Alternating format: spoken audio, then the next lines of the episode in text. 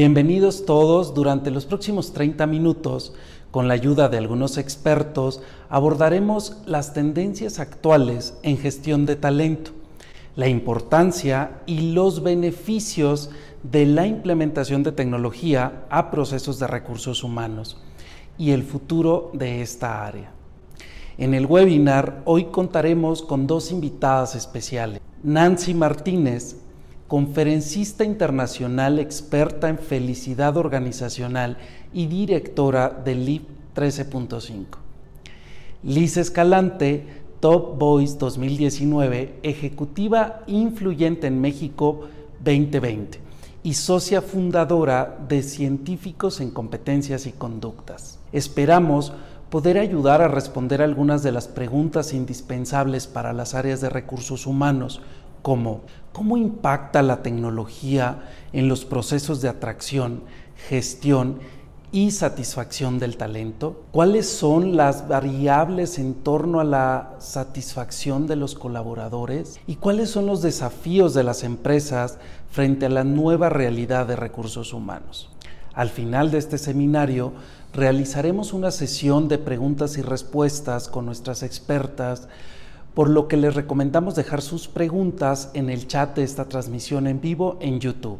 Nos encontramos en una nueva era, conocida por muchos como la cuarta revolución industrial o la era del gran cambio, en la que la fuerza laboral es cada vez más digital, más diversa, global y eficiente con los medios sociales y la automatización. Al mismo tiempo, las necesidades y las expectativas de las empresas han estado evolucionando y cada vez más rápido. Nuevos perfiles, nuevas herramientas, nuevas tecnologías y nuevos modelos de negocio. Por este motivo, me gustaría preguntarle a Nancy Martínez, Nancy, ¿cuáles son las tendencias y cómo impacta la tecnología en la gestión de recursos humanos? La principal tendencia que yo sí veo es esa preocupación genuina de las empresas para cuidar el bienestar y la felicidad de, de sus colaboradores. Y no con esto te lo digo porque yo me dedico a eso, o sea, te lo digo porque de verdad está sucediendo.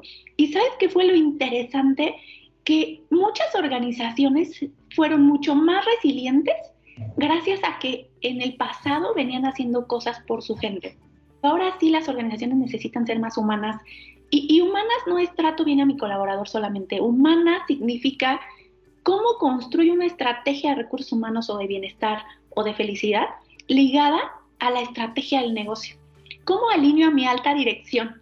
¿Cómo construyo eh, un clima o una organización que, que no solamente sea para ver si tenemos buen clima, ¿sabes? O para ver si tenemos buen engagement con la gente. Creo que las organizaciones necesitan girar hacia evaluar el bienestar y la felicidad de su gente.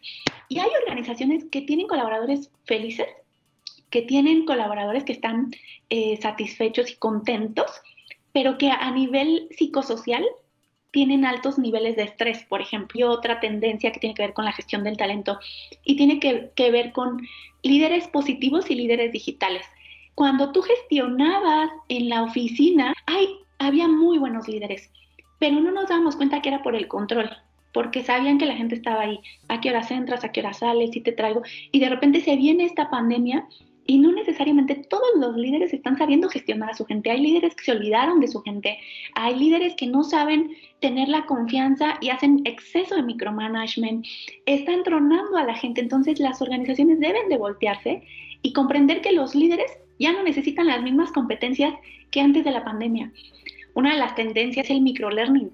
O sea, ya las plataformas tienen que, que ayudar a las personas a aprender en shots cortos, rápido, porque hay tanta información, estamos a tanta velocidad que ya no es como antes donde, ay, bueno, una hora eh, viendo un tutorial, ¿no? O sea, eso ya no pasa, tenemos que aprender que el, eh, el microlearning es lo de hoy. No necesitas tener un colaborador aquí en México, puedes tener un colaborador de Argentina, de Brasil, y, y este trabajo a distancia vino para quedarse. Entonces, imagínate qué lindo que que crucemos fronteras a través de la tecnología, pero esto no va a suceder si dentro de la organización no tenemos un, proceso de concientización de que podemos trabajar así. Muchas gracias, Nancy. Es muy interesante lo que nos mencionas, ya que de acuerdo al quinto estudio global sobre tendencias de recursos humanos de Deloitte, El 88% de los líderes organizacionales considera importante la construcción de un modelo organizacional para el futuro. Ahora, Liz, ¿cómo crees que la tecnología impacta en los principales procesos de recursos humanos? Nos atrapó la tecnología. Yo creo que ha habido una revolución muy fuerte en este año lo que no hemos o lo que nosotros íbamos a vivir probablemente en cinco años, la pandemia lo aceleró. La verdad es que la pandemia aceleró la forma en que nosotros estamos haciendo los recursos humanos. El tema de movernos a un modelo de teletrabajo donde pues la mayoría de los baby boomers, los mismos generación X, no apostaban, les se resistían muchísimo muchos directivos, dueños, country managers a mover a la gente a un modelo de teletrabajo. Hoy que ya no solo es una modalidad obligada desde marzo del 2020 a trabajar, sino que además ya está legislada y regulada a través del 311 y que ahora sí se habla ya como tal de un concepto de teletrabajo, ha revolucionado la forma en que nos estamos comunicando. Esto significa que entonces, pues la distancia tiene que ver mucho con tecnología y la tecnología es la que está apoyando realmente el trabajo colaborativo a distancia. Si bien tenemos empresas esenciales que no han podido migrar al modelo de teletrabajo, un gran porcentaje de industrias sí se movieron en esta nueva y por supuesto tiene un impacto directamente proporcional sobre los skills que requiere la gente para el manejo de tecnología. Es decir, ahora estamos buscando no solo competencias soft de las que ya veníamos trabajando, sino adicionalmente que la gente tenga ahora nuevos skills. El área de selección se fue a un modelo digital, ya estamos utilizando el, el video chat para estar haciendo entrevistas, estamos haciendo probablemente modelos de assessment center a distancia, estamos utilizando tecnología como las ads para poder establecer cuáles son los perfiles más adecuados para nuestra organización. Eso significa que ya están entrando nuevas tendencias como la inteligencia artificial como parte ya de una ayuda importante para nosotros. La movilidad ahora que tenemos de encontrar trabajo, tú vas caminando y una app te va diciendo que dónde están las vacantes cerca de donde te vas moviendo.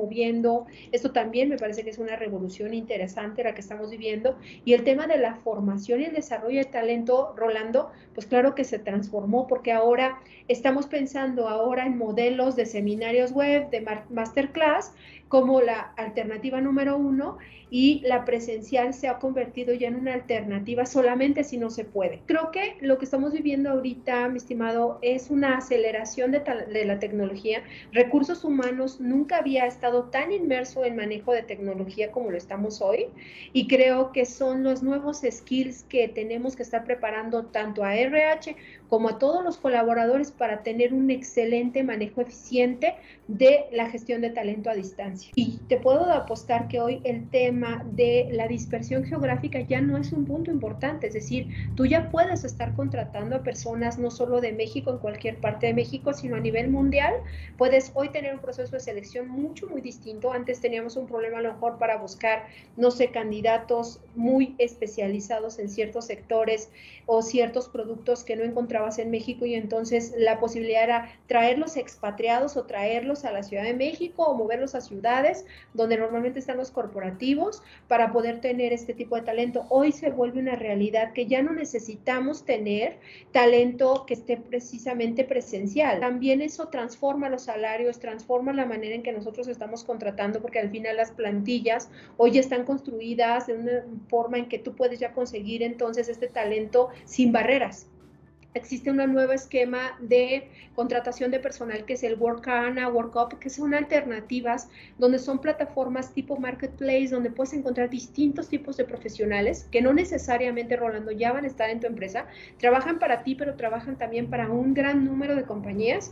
Y esta forma hoy de contratarte no es que dejes el engagement de lado, es que creo que esta persona que es un freelancer ya se puede contratar con distintas organizaciones, no solo en México, sino a nivel mundial. Y esto también es está cambiando las reglas del juego de los procesos de selección. Me parece que estamos entrando en una nueva era donde el capital humano debe abrirse a estas nuevas formas de, trabajo, en estas nuevas formas de, hacer selección, porque vamos a estar enfrentando esto muy pronto con, con pues, con mucha rapidez porque la pandemia aceleró todo esto y la pandemia nos está dejando desafortunadamente pues con muchos niños y jóvenes que están perdiendo la posibilidad de estudios mucha gente que no tiene recursos y la pandemia ha agravado la situación de pobreza, pues no van a tener estudios. Entonces, en un futuro no muy lejano, estamos pensando en unos 15 años, vamos a tener una escasez de talento muy importante que nadie está visualizando, mi estimado, porque al final, si tú no tienes cómo contratar personal calificado porque no tuvieron posibilidades de seguirse preparando por la pandemia,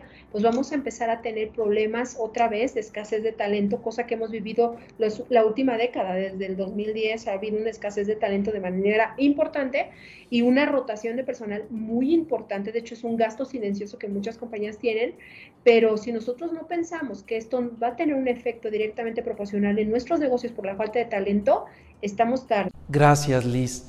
Efectivamente, como bien nos menciona Liz y Nancy, según datos de Forbes, el 33% de los equipos de recursos humanos están utilizando algún tipo de tecnología o de inteligencia artificial y el 41% de los equipos están desarrollando activamente aplicaciones móviles para ofrecer servicios de recursos humanos. Este nuevo modelo de gestión entre equipos requiere de nuevos líderes que cuenten con habilidades como la negociación, la resiliencia, el pensamiento sistemático y los departamentos de recursos humanos juegan un papel crucial para ayudar a la transformación digital de las organizaciones. Luz María, ¿tú cómo consideras que ha impactado la tecnología en los procesos de recursos humanos, específicamente en la atracción y selección de personal? Hemos implementado la tecnología en dos diferentes áreas con resultados positivos en atracción de talento. La primera, al implementar una solución omnicanal basada en Génesis, multiplicamos la capacidad de atracción de personal calificado, ya que esto se conecta a nuestro centro a través de voz o de cualquier otro canal digital, incrementando la eficiencia del personal de selección, ya que los robots basados en inteligencia artificial son los que hacen el primer filtro, dando información básica a los aspirantes y asignando citas para entrevistas de manera eficiente. Esto nos permitió multiplicar el número de candidatos procesados en corto tiempo. Y la segunda área es que al tener un número mayor de candidatos, los robots toman la información de los mismos y en cuestión de segundos investigan su historial en el IMSS, Buró Laboral, Buró Judicial. Con esto aumentas el nivel de confianza y perfil de la gente que contratas. ¿En qué te beneficia todo esto? En que tienes la certeza de que la persona que vas a contratar no tiene demandas judiciales, de arrendamiento, familiares o penales e incluso demandas laborales. El reporte de semanas cotizadas te permite poder validar la permanencia del candidato en las diferentes organizaciones en donde ha participado. Gracias, Luz. Dafne, ¿qué, ¿qué, beneficios has obtenido con la tecnología en los procesos de recursos humanos? La tecnología nos ha permitido administrar más eficientemente al personal. Desde el origen se crea un expediente digital con toda la información, contratos, compensaciones de cada colaborador, permitiéndonos administrar con un solo analista a más de 4.000 colaboradores. El sistema además está integrado a Genesis y con esto podemos manejar compensaciones por hora o variables sin algún error. En capacitación al utilizar una plataforma de e-learning nos permitió complementar la formación presencial, multiplicar el alcance, reducir el costo y aumentar el aprendizaje de nuestros colaboradores, sobre todo hoy que se ha vuelto muy crítico en un modelo donde tenemos que actualizar a más de mil colaboradores que se encuentran y van a permanecer en home office. Gracias, Dafne.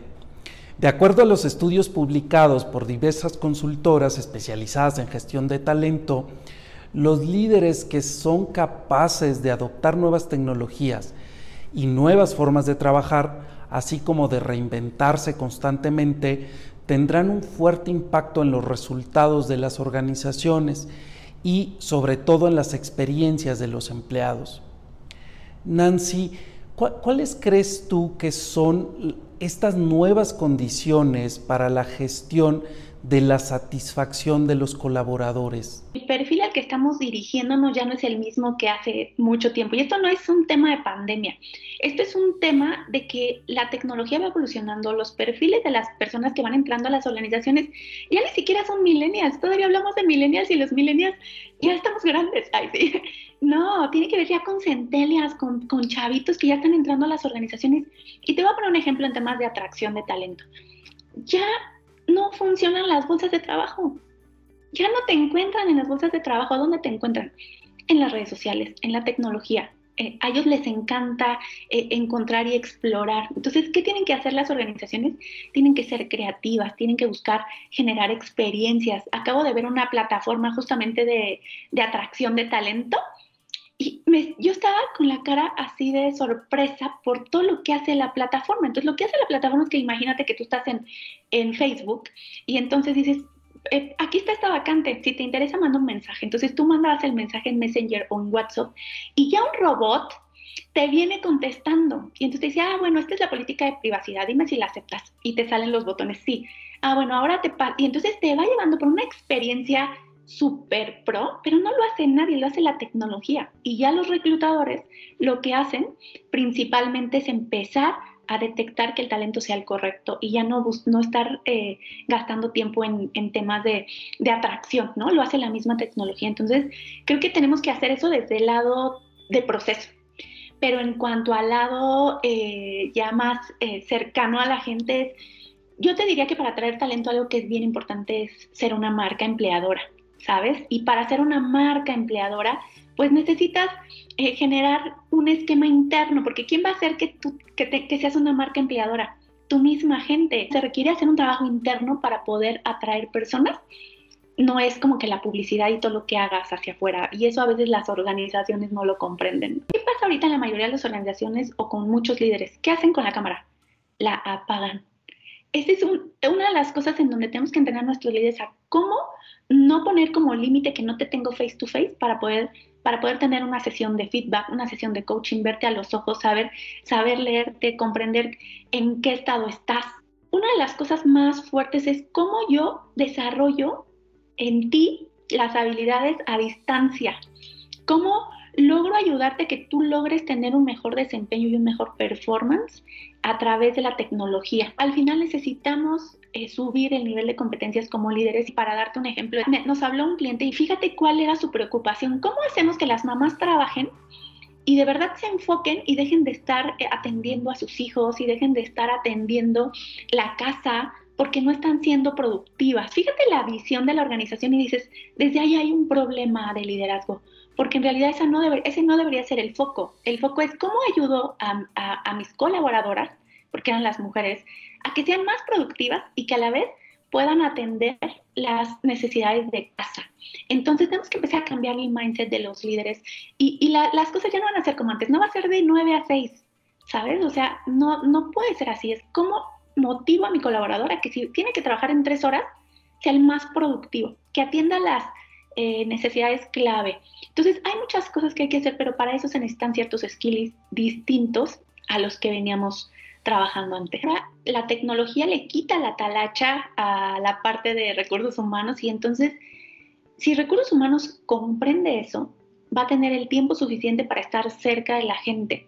Pero hay que romper paradigmas, ¿no? Porque de repente dices, no, pues es que nos podemos ver face to face y entonces la gente ahorita está como muy eh, estresada, ya quieren salir pero se pueden implementar una serie de acciones de manera interna usando la tecnología en donde la gente nos sienta cerca. De repente, por ejemplo, hacer alguna actividad donde hagamos que la gente interactúe entre ellos, eh, logre hacer una serie de cosas o medir termómetros emocionales hay muchas cosas en donde podemos lograr hacer un impacto significativo en la gente usando la tecnología y que nos sientan cerca, rompiendo ese paradigma de que no nos vemos. La gente de recursos humanos ahora tiene que innovar, tiene que construir, tiene que salirse de la caja y, sin atascarlos de la tecnología. Y, te voy a poner otro, otra cosa que es un contraste. Ahora hay exceso de juntas. Y por ejemplo, si tú comprendes el, el uso de la tecnología, dices, una junta no debería de durar más de media hora una junta debería tener objetivos claros. Ahora es más exagerado el tiempo que pasamos frente a la pantalla. Entonces hay que empezar a tomar ciertas acciones que ayuden a que nuestra gente no tenga eh, estrés o burnout. Sí creo que tenemos un desafío interesante usando la tecnología como RH, pero hay que, sacar, hay que salirnos de la caja. Gracias, Nancy. Como bien lo dices, cada vez cobra mayor relevancia para las organizaciones la satisfacción de los colaboradores. Liz, ¿cuáles consideras tú que son las nuevas variables para la gestión de la satisfacción de los colaboradores?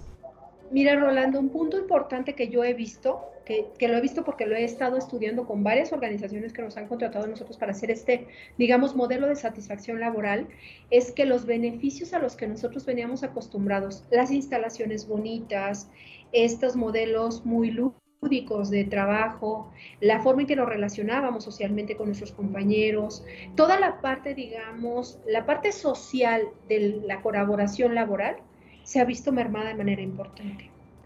En ese sentido, creo que muchas empresas apostaron por dar demasiados beneficios higiénicos y por higiénicos quiero remontarme a la teoría de los dos factores de Heisberg, donde habla de, los dos, de las dos formas de compensar o motivar a un colaborador. El higiénico es darles cosas tangibles que si bien no motivan, sí pueden generar un alto nivel de desmotivación en las personas si no las tienen.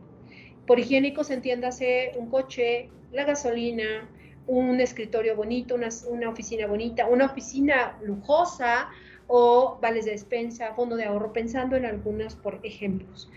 Y nos hemos y nos hemos puesto, yo creo que en este momento nos estamos retando nosotros como recursos humanos a crear modelos totalmente intrínsecos. Es decir, dejar de lado toda la parte eh, de beneficios físicos para trasladarlo a un beneficio de crecimiento profesional, de cuidado de la salud, de cuidado de la persona de manera empática.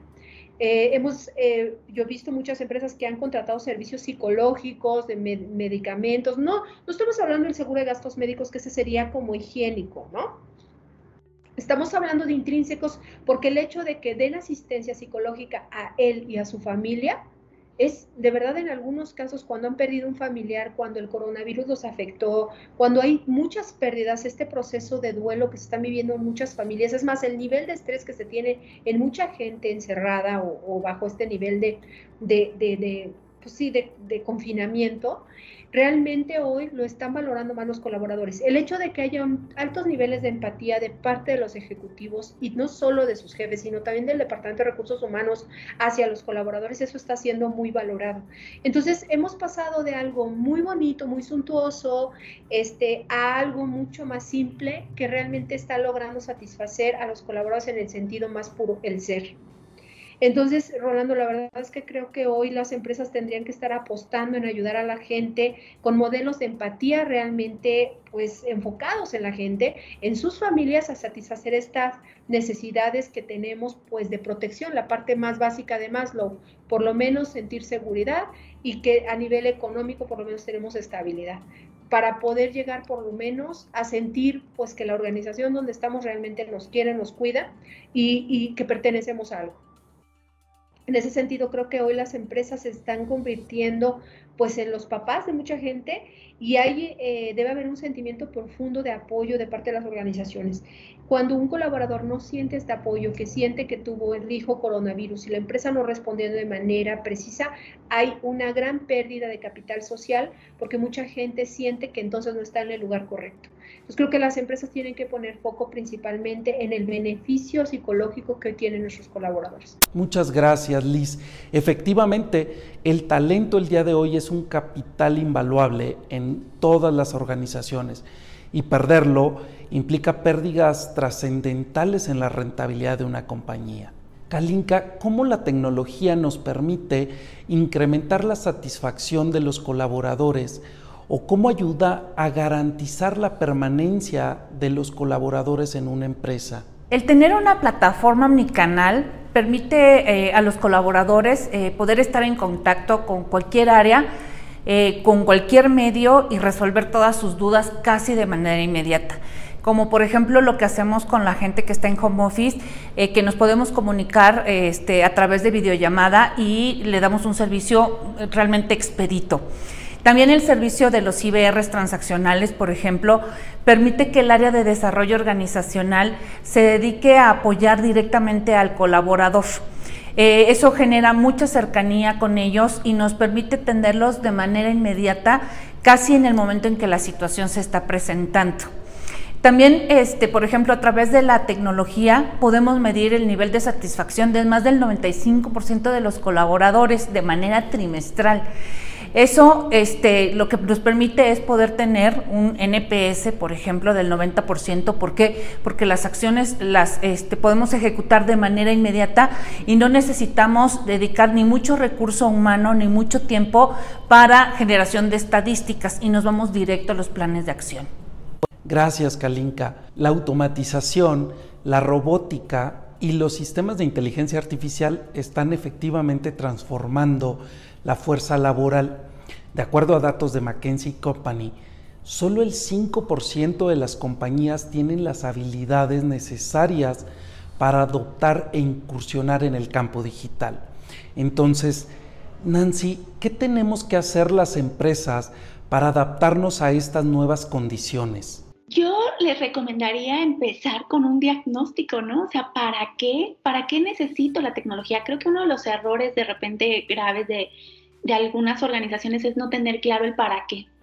¿Para qué lo quiero? ¿En qué va a impactar en el negocio? ¿En qué va a impactar en la gente? ¿En qué va a impactar en el proceso? ¿Y en qué va a impactar en las lanas? De repente hay organizaciones que toman la decisión, ya compraron la tecnología y de repente ven todo lo que se les viene encima y algo que tenía que facilitarle a la gente la vida termina eh, eh, siendo un este, catastrófico. Entonces, yo creo que es al revés. Entonces, tú visualizas en dónde quieres estar, identificas en dónde estás y entonces de dónde quieres estar hacia atrás. ¿Cuáles son todos los pasos que tú tendrías que seguir para lograr llegar a ese punto? ¿En dónde está nuestra gente ahorita? ¿Están listos emocionalmente? ¿Están listos eh, tecnológicamente. Hay que hacer un análisis súper desafiante, que te saque de tu caja y que digas, híjoles, creo que sí, en este tiempo podemos lograrlo o no, porque implicaría un desgaste a lo mejor en este momento. Eh, cuiden a su gente desde la estrategia de la organización. Gracias, Nancy. Liz, ¿tú cuáles consideras que son los desafíos de las empresas frente a esta nueva realidad de recursos humanos? Mira, yo creo que es el tema del Big Data.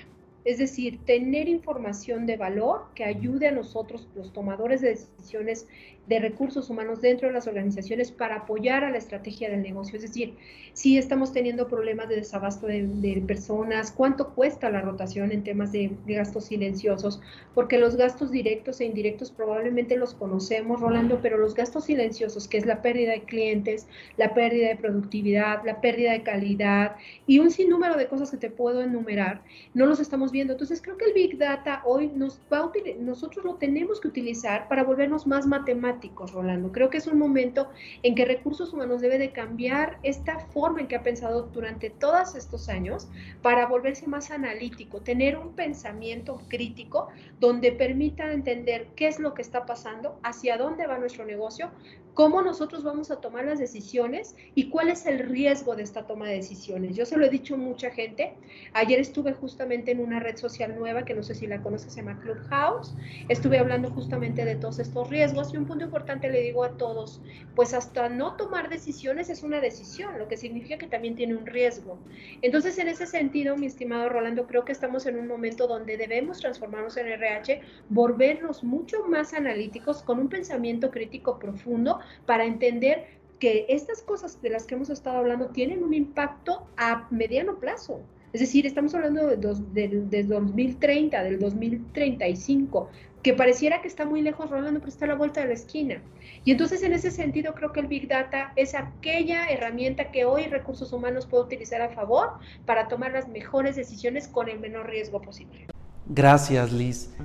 Agradecemos a nuestras dos expertas invitadas especiales que nos ayudaron con recomendaciones que nos van a permitir identificar los siguientes pasos en la gestión de talentos. A continuación, pasaremos a la sección de preguntas y respuestas. Si aún no has dejado tus preguntas, te invitamos a escribirlas en el chat de YouTube.